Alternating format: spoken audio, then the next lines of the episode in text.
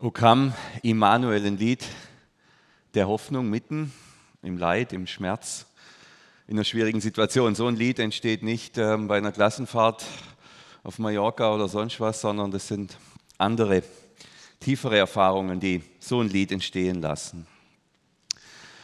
Als meine Frau 14 Jahre alt war, da hat sie ihre Mutter verloren, da ist ihre Mama gestorben.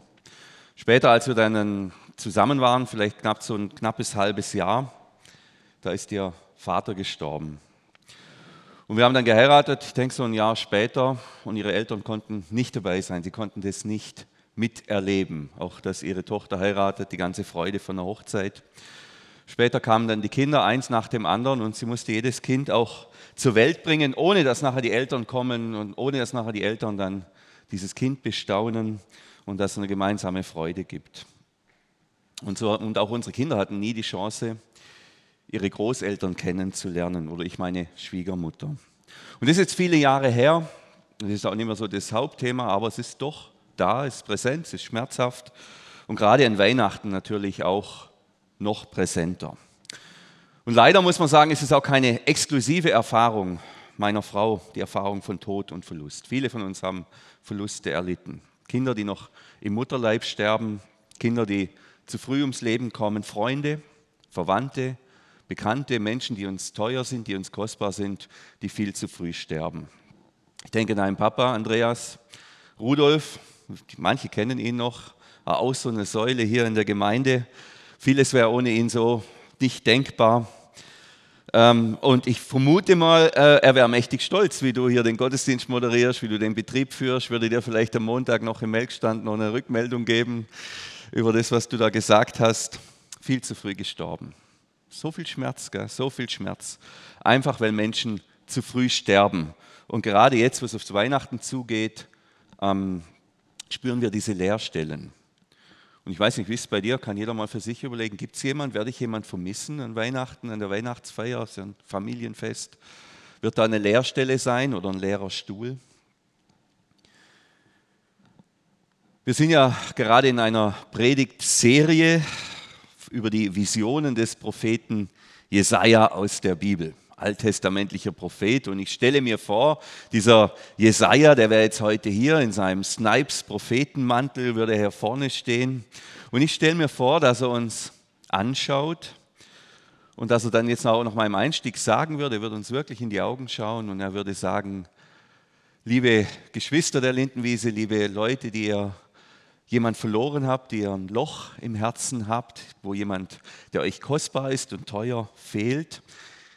Ich glaube, Jesaja würde sagen, wagt es heute mit mir zu träumen. Wagt es mit mir zu träumen von der zukünftigen Welt, von der Welt, die kommt, die kommen wird. Und dann schaut er uns mit seinen freundlichen, klaren, blauen Augen an. Vielleicht hat er auch braune, braune ist besser. Und er sagt, wagt es zu träumen und stellt euch mal für einen Moment eine Welt vor, in der es heißt, und da gehen wir jetzt direkt in unseren Bibeltext hinein, Jesaja 65. Es wäre, jawohl, hier. Stellt euch für einen Moment eine Welt vor, über die es heißt, es gibt keine Kinder mehr, die nur ein paar Tage leben. Und niemand, der erwachsen ist, wird mitten aus dem Leben gerissen. Und wenn jemand mit 100 Jahren stirbt, wird man sagen, der war noch so jung. Selbst der Schwächste und Gebrechlichste wird so ein hohes Alter erreichen. Das ist die Einladung heute Morgen von Jesaja, dass wir es wagen zu träumen von einer Welt, in der keine Kinder mehr sterben, in der keine Erwachsenen vor ihrer Zeit sterben und wo man mit 100 noch jung ist, richtig jung und fresh. Dann nimmt, geht Jesaja mit uns jetzt noch einen Schritt weiter. Gell? Und dann sagt er, aber ist, diese, diese zukünftige Welt, die hat auch noch andere Facetten, die möchte ich euch auch noch, die möchte ich euch nicht vorenthalten. Und er beschreibt diese zukünftige Welt dann weiter im Kapitel 65. Sie werden sich Häuser bauen und auch darin wohnen können. Sie werden Weinberge pflanzen und den Ertrag selbst genießen können. Sie sollen nicht bauen und pflanzen und sich lebenslang mühen, nur damit andere den Gewinn davon haben. Und jetzt wieder alt wie Bäume sollen sie werden, die Menschen in meinem Volk, und den Lohn ihrer Arbeit genießen. Wagt es, sagt Jesaja, mit mir heute von dieser Welt zu träumen, wo die Menschen alt wie Bäume werden, wo sie nicht für andere arbeiten müssen, wo sie in ihren eigenen Häusern mit ihren eigenen Kindern alt werden dürfen. Und dann setzt Jesaja noch eins drauf. In dieser neuen Welt, von der er träumt, hier und die er uns aufschreibt, von der er uns einlädt, mit ihm zu träumen, da gibt es ähm, auch die, die Nähe zu Gott hat eine andere Qualität. Es ist eine Welt der vorerhörten Gebete. Vorerhörte Gebete. Das heißt, noch ehe sie zu mir um Hilfe rufen, habe ich ihnen schon geholfen. Bevor sie ihre Bitte ausgesprochen haben, habe ich sie schon erfüllt vorerhörte Gebete, das ist doch spektakulär, oder?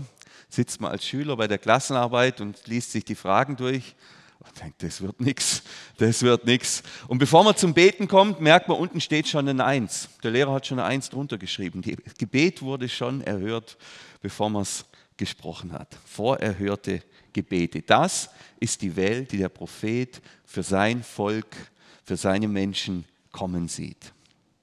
Und ich sage ganz ehrlich, ich hatte jetzt das Privileg, diese Jesaja-Visionen zu bewegen und zu meditieren. Ich bin so dankbar, so dankbar für diese Bibelstellen, für dieses Buch, das uns so viel Trost schenkt und so viel gute Perspektiven. Spannend war für mich auch, wir haben uns diese Predigtserie hier über Jesaja und diese, diese Visionen nicht ausgesucht. Also wir saßen, Thomas und ich saßen nicht am Tisch und haben überlegt, was brauchen wir jetzt für eine Predigtserie, was brauchen die jetzt, wer immer die sein soll, sondern ähm, die Tatjana, die Leiterin von unserem Deko-Team, die hat mir eine Nachricht geschrieben und gesagt, du, ich habe heute Nacht einen Traum gehabt. Das war vor acht Wochen oder zehn Wochen. Ich habe einen Traum gehabt. Äh, ja, was für ein Traum? Ja, ich habe diese Dekoration hier geträumt. Das hatte ich, hatte ich heute Nacht geträumt, wollte ich dir nur sagen. Das hat mich so bewegt und berührt, da haben wir gesagt, da machen wir eine Predigtserie draus. Und ich finde es stark, wie wir da geführt worden sind von einem Traum. Jemand hat geträumt und wir haben eine Predigtserie draus gemacht. Und in, diesem, in dieser Predigt träumt wieder jemand anders. Jesaja träumt mit uns von der zukünftigen Welt. Vielleicht muss ich da noch ein paar Hintergrundinfos geben, wobei wir jetzt in den letzten Predigten ja relativ ausführlich den Jesaja vorgestellt und erklärt haben. Letzten Sonntag waren wir in Kapitel 11, also noch relativ am Anfang, im ersten Drittel vom Buch Jesaja. Heute sind wir im Kapitel 65, dem vorletzten ähm, Kapitel im Buch von Jesaja. Und da liegen viele Jahrzehnte dazwischen und die Welt hat sich für die Menschen damals überhaupt nicht gut entwickelt. Überhaupt nicht. Ähm, Juda wurde erobert Jerusalem zerstört, der Tempel zerstört und die ganzen Menschen, die dort gelebt haben, die Einwohner von Jerusalem wurden alle verschleppt. Die sind jetzt heimatlose Flüchtlinge, die in irgendwelchen Baracken und irgendwelchen Stacheldrahtzäunen irgendwo im großen babylonischen Reich hausen müssen und für andere arbeiten müssen. Sie selber besitzen nichts mehr, haben nichts mehr. Also es hat sich für sie wirklich nicht gut entwickelt. Gar nicht gut. Und da ist der Prophet dabei und der Prophet, der weiß nichts Besseres, wie immer wieder zu sagen, ähm, ich habe hier noch was für euch und schaut mal, wagt es mit mir von der Zukunft zu träumen. Und das tut er über viele Jahre und Jahrzehnte. Immer wieder bringt er Bilder der Zukunft. Interessant ist jetzt, wenn man diese Bilder, die ähm, Jesaja da bringt, ähm, liest, dann merkt man, also gerade wenn man jetzt hier diesen Teil hier liest zum Beispiel, diese Bilder der Zukunft, die haben enorm viel mit der Gegenwart der Menschen damals zu tun. Ja, da, ist die Rede von Häusern, die man nicht ähm, mehr verlassen muss, Weinberge, die man anpflanzt und nachher dann auch selber die Frucht genießen kann, ähm, Kinder, die ähm, nicht sterben, Erwachsene, die nicht sterben, ähm, Wohlstand, nicht mehr für andere schuften müssen, für den Reichtum anderer schaffen, äh, schuften zu müssen. Also da gibt es ganz viel, da gibt es diese Zukunftsvision, aber die hat ganz viel zu tun mit der Gegenwart der Menschen damals. Und man, wenn man das nur liest, dann ahnt man, in welcher Situation die Menschen waren, was ihr Schmerz war, was ihr Leid war. Und es macht es natürlich auch ein bisschen schwierig, weil wir sind ja an einem anderen Punkt, wir haben jetzt nicht dieselbe analoge Erfahrung zu den Menschen damals. Wie ist das zu verstehen mit diesen Zukunftsvisionen? Gell? Ähm, sind diese Zukunftsvisionen womöglich nur Bilder, man könnte auch sagen Projektionen von leidenden Menschen, gell? Notträume, Verzweiflungsvisionen? Ist das vielleicht nicht sogar generell eine Gefahr, dass wir unsere Vorstellung von der Zukunft einfach überall, wo wir ein Minus haben, ein Plus hinmachen? Bestes Beispiel, Andreas, er hat Zahnweh, leidet an seinen Zähnen. Ich, darf, ich darf das sagen, haben wir so abgesprochen. Ist es nicht klar, dass natürlich im Himmel hat man entweder gar keine Zähne mehr oder goldene Zähne oder vielleicht sogar Platinzähne oder was weiß ich, es gibt nur noch Suppe. Aber das, das Problem hat man immer. Also man nimmt das, die eigene Not und legt sie quasi in die Zukunft und malt sich dann ein Bild von der Zukunft, das die eigene Not lindert. Junge Männer ähm, im Islam träumen von Jungfrauen, ist ja irgendwie auch kein Wunder. Gell? Verschleppte träumen von, von äh, Häusern, die sie behalten dürfen. Waisen träumen von ihren Eltern. Also ist es nicht der Gefahr, dass man einfach die eigene Not nimmt und dann ein Bild zeichnet, das vielleicht gar nichts mit der Wirklichkeit zu tun hat. Wie viel Gott und wie viel Verzweiflung steckt jetzt auch in diesen Bildern drin? Und wie gehen wir mit dem Ganzen um? Das war, meine, das war eine der Fragen, die mich bewegt hat. Es kommen noch viele, ich sage es gleich. Ich glaube tatsächlich, dass Gott diese Bilder dem Jesaja geschenkt hat, dass sie von Gott für sein Volk waren und auch für uns heute sind. Und ich glaube auch, dass wir in unserer Not Bilder der Zukunft träumen dürfen, dass wir Bilder zeichnen dürfen der Zukunft, die uns trösten. Allerdings nicht jedes x-beliebige Bild. Es gibt wie einen Rahmen für die Bilder, die wir uns träumen dürfen von der Zukunft. Es gibt wie einen Rahmen. Also wenn ich sage, also würde ich jetzt mal zum Beispiel sagen, meine große Not ist, dass ich keinen Lamborghini in der Garage stehen habe, dann kann ich vielleicht mir schon äh, irgendwie in einer Vision malen, dass ich mal irgendwann in der neuen Welt einen Lamborghini habe. Ich glaube nur nicht, dass das so in Erfüllung gehen wird. Es gibt nämlich schon einen gewissen Rahmen für diese zukünftige Welt. Und den werde ich jetzt mit uns anschauen. Und dann können wir auch unsere eigenen Träume dort hinein träumen, so wie es die Menschen damals gemacht haben in ihrer Not, als sie so verschleppt waren unter Jesaja. Dazu muss ich uns kurz den Titel zeigen dieses Bildes, dieser Zukunftsvision. Das habe ich uns bisher vorenthalten. Den haben wir hier. 16, also Vers 16, 17. Der Herr sagt, alle Not wird vergessen sein. Ich bereite ihr ein Ende. Und dann, alles mache ich jetzt neu. Einen neuen Himmel schaffe ich und eine neue Erde. Dann sehnt sich niemand mehr nach dem zurück, was einmal gewesen ist. Kein Mensch wird mehr daran denken. Das ist die Überschrift, könnte man sagen. Alles wird neu. Gott macht alles neu und er schafft einen neuen Himmel und er schafft eine neue Erde. Interessant. Wisst ihr, wie der erste Satz der Bibel lautet? Wisst ihr bestimmt, wir haben ja gerade darüber eine Predigtserie gehabt. Am Anfang passiert was?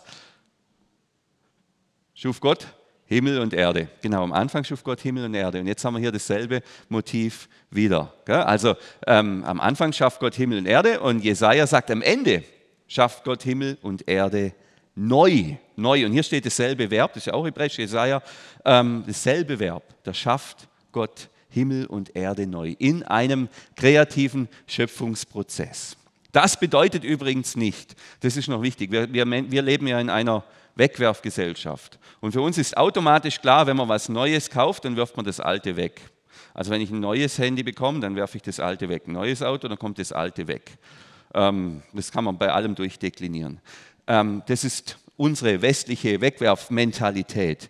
Das heißt aber jetzt, und wenn wir das, so gehen wir dann an so einen Bibeltext dran und denken, naja, Gott wird dann die alte Erde und den alten Himmel wegschmeißen, in seinen göttlichen gelben Sack irgendwo reinstüpfen und auf so eine Planetenmüllhalde, die dann irgendwo und so weiter. Nein, das sind die falschen Bilder. Denn wenn Gott was neu schafft, dann ist es mehr oder auch eine Verwandlung. Da gibt es eine hohe Kontinuität. Also das ist nicht ein Ende und dann wird alles weg und dann kommt was Neues, sondern das Alte wird schon verwandelt. Finden wir überall in der Bibel. Wenn zum Beispiel Paulus sagt, ist jemand in Christus, ist er was? Eine neue Kreatur. Also wer mit Gott lebt, ist jetzt schon ein neuer Mensch. Keiner von uns ist bei seiner Bekehrung erstmal in irgendeinen Mülleimer gewandert und gestorben, sondern dieses Neuwerden, das hat schon im Alten begonnen. Das heißt, wir haben da eine schöne Kontinuität und dasselbe gilt auch für, die neue Himmel, für den neuen Himmel und die Erde. Also da gibt es Dinge, die bleiben gleich ähm, die sind in der Kontinuität und es gibt Dinge, die sind ganz neu. Die sind so gut, dass man nicht mehr ans Alte denkt.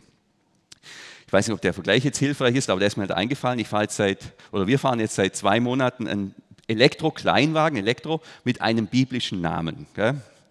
Der heißt nicht Maria und der heißt auch nicht Judas.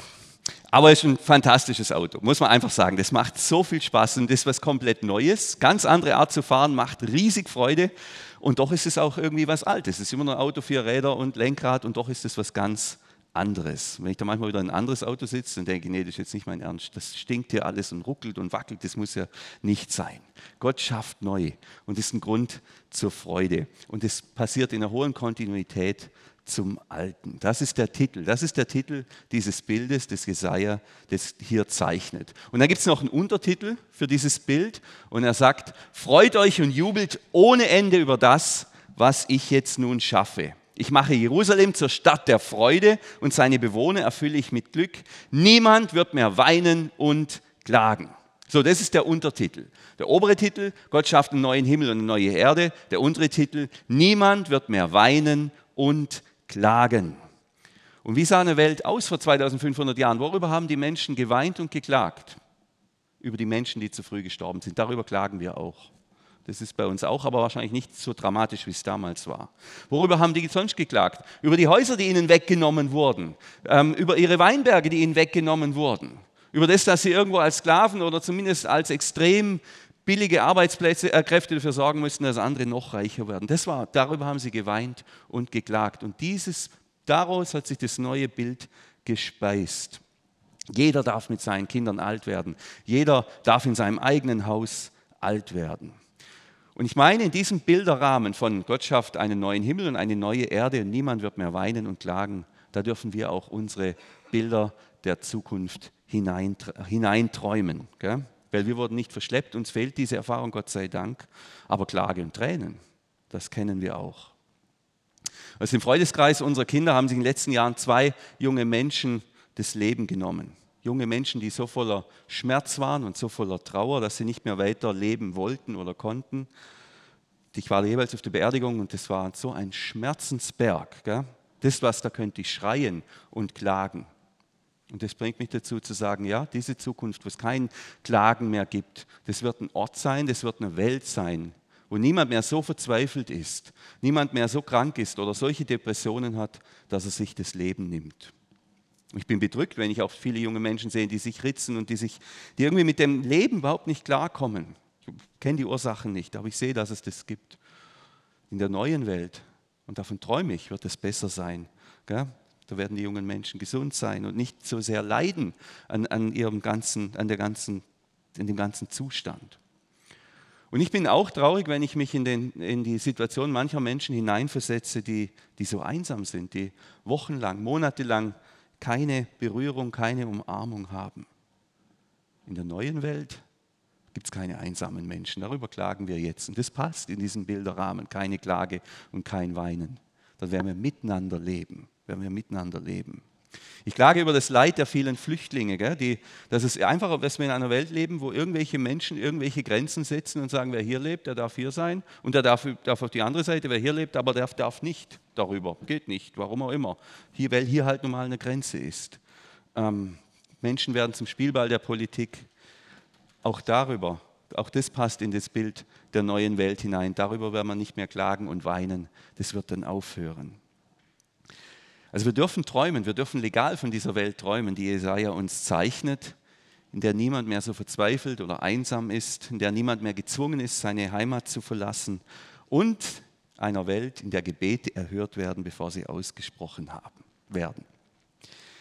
Vielleicht sagt der eine oder andere, okay, Dan, gute Predigt. Naja, vielleicht sagt er auch mittelmäßige Predigt, auch okay, oder von mir aus auch schlechte Predigt. Aber insgesamt irgendwie ein bisschen naive Bibelauslegung, ähm, ein wenig zu simpel, wenn ich dir da so zuhöre. Ähm, sag mal, dieses Bild von Jesaja, welche Zukunftsvision ist denn da eigentlich gemeint? Denn der wesentliche Punkt unserer Perspektive als Christen ist doch, so heißt es auch im Glaubensbekenntnis, Jesus wird wiederkommen, es gibt dann die Auferstehung der Toten und das ewige Leben. Gell? Das ewige Leben. Wir glauben, wenn Jesus wiederkommt, beginnt eine neue Welt, beginnt diese neue Welt. Und in dieser neuen Welt werden wir ewig leben. Und jetzt kommt der Jesaja da und redet von Menschen, die alt werden wie Bäume, aber eben nur alt wie Bäume.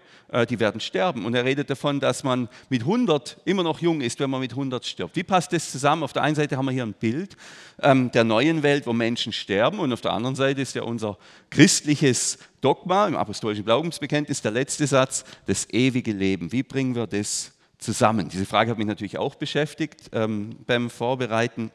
Und ich bin fast sicher, dass der eine oder andere diese Frage auch im Kopf hat. Und ich werde mal versuchen, die zu beantworten, so gut ich kann. Ja, so gut ich kann. Also zunächst mal muss man ja sagen, die Pointe bei Jesaja ist ja eben nicht, dass Menschen sterben, gell?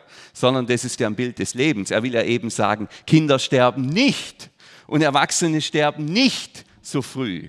Und selbst alte Leute werden richtig alt. Also die Point ist ja hier nicht der Tod, sondern das Leben. Die Point ist hier das Leben bei Jesaja. Trotzdem sterben natürlich die Menschen. Deshalb gibt es jetzt auch Ausleger, die sagen, ja, damit, ist auch übrigens eine, eine elegante Auslegung, äh, damit beschreibt Jesaja eine Art Vorhimmel.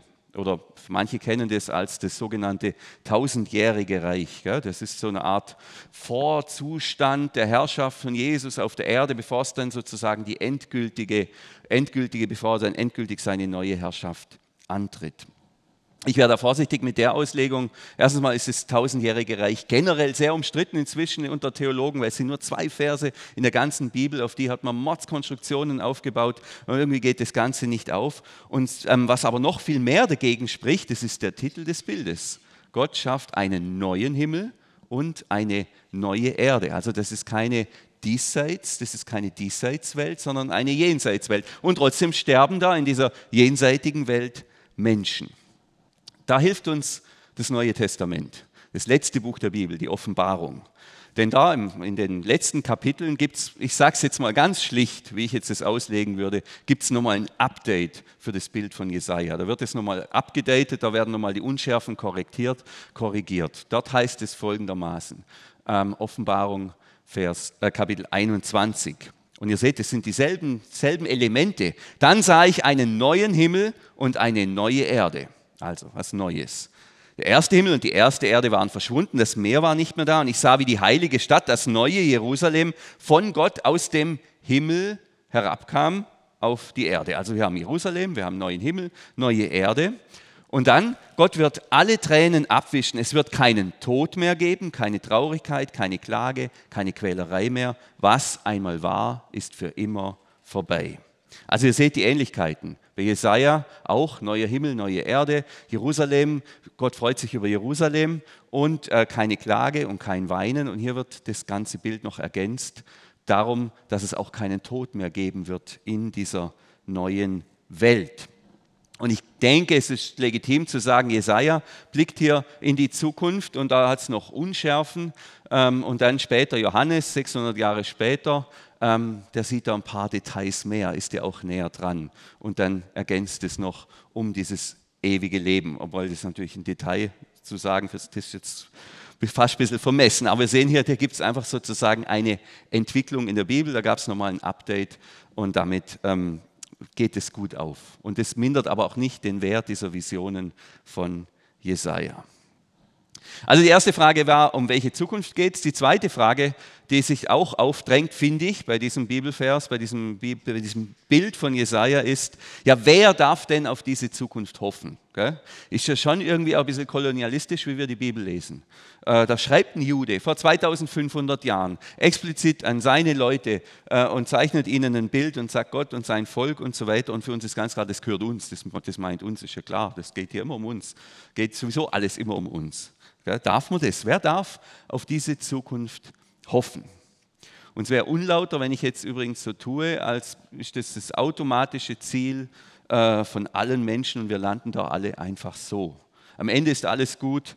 Äh, unser Leben ist wie ein Märchen. Es gibt ein Happy End und zwar für jeden das geht nicht auf. Denn ähm, direkt vor diesen Versen, Kapitel 65, also vor diesen schönen Bildern, die Jesaja zeichnet, von den Menschen, die alt werden wie Bäume, von den Kindern, die nicht sterben, direkt davor im selben Kapitel stehen noch ein paar andere Sachen, die helfen uns da auf, auf die Spur, sind aber ein bisschen, ich sag mal, unangenehm. Und es gilt für Juden und es gilt, für, gilt eigentlich für alle Menschen. Da geht es immer um die eine entscheidende, zentrale Frage, wie stehe ich zu diesem Gott und wie stehe ich zu dieser Einladung, die Gott ausspricht, und zwar für jeden Menschen. Da sagt ähm, Jesaja folgendes, lässt, äh, lässt Gott durch Jesaja ausrichten, Jesaja 65. Ich habe gerufen, aber ihr habt nicht geantwortet. Ich habe euch gewarnt, aber ihr habt nicht darauf gehört. Ihr habt es vorgezogen, mich zu beleidigen und zu tun, was mir missfällt. Darum hört, was ich, der Herr, euch ankündige. Meine Diener, die mir treu geblieben sind, bekommen zu essen und zu trinken. Ihr aber müsst Hunger und Durst leiden. Sie werden stolz und glücklich sein. Ihr aber werdet in Schande gestürzt. Sie werden jubeln vor Freude, aber ihr müsst schreien vor Qual und heulen vor Verzweiflung. Ich werde euch töten. Boah. Also auch wieder so ein ganz brutales Wort, ähm, das hier steht, ein schweres Wort.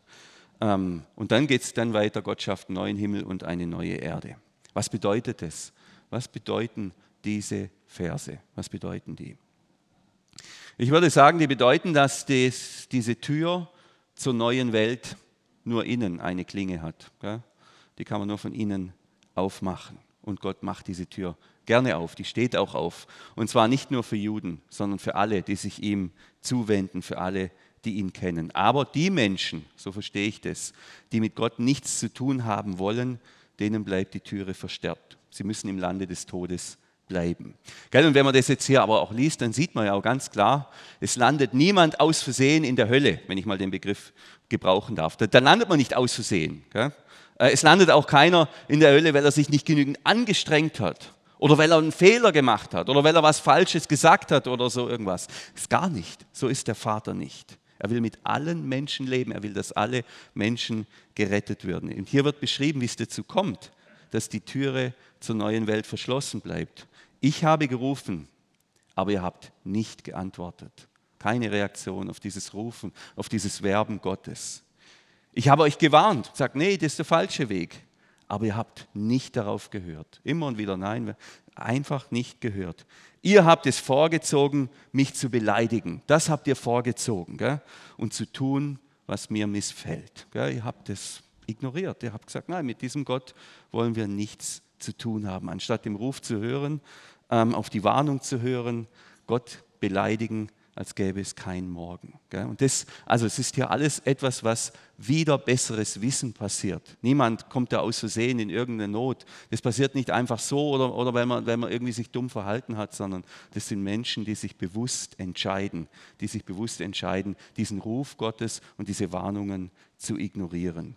So verstehe ich das zumindest. Also ich verstehe das so, wer Gott ganz bewusst immer wieder aus seinem Leben aussperrt, dem wird Gott irgendwann auch aussperren, dem wird er geben, was er will. Und ist ja auch logisch. Letzten Sonntag haben wir schon darüber gesprochen. Wie soll Gott eine neue Welt aufbauen mit Menschen, die das nicht wollen?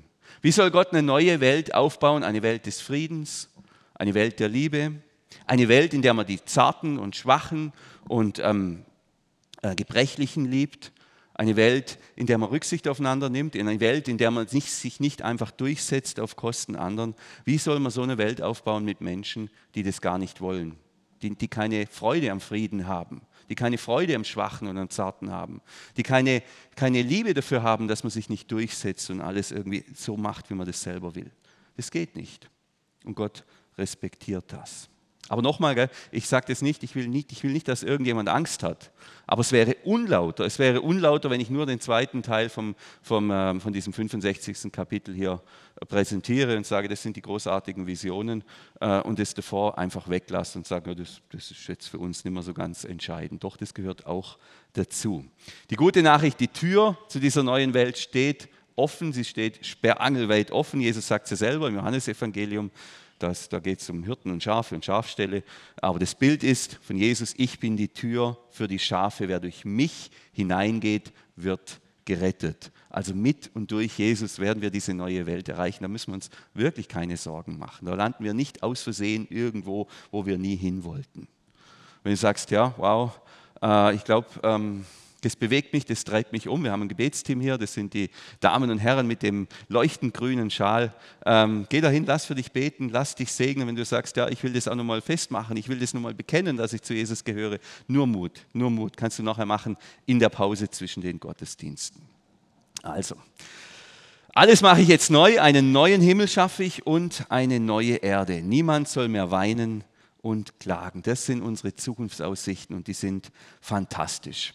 Man könnte sagen, wir Menschen, wir wohnen wie eine Familie in einem, äh, wie eine Familie, wir sind wie eine Familie, die in einem uralten Haus wohnt. Gell?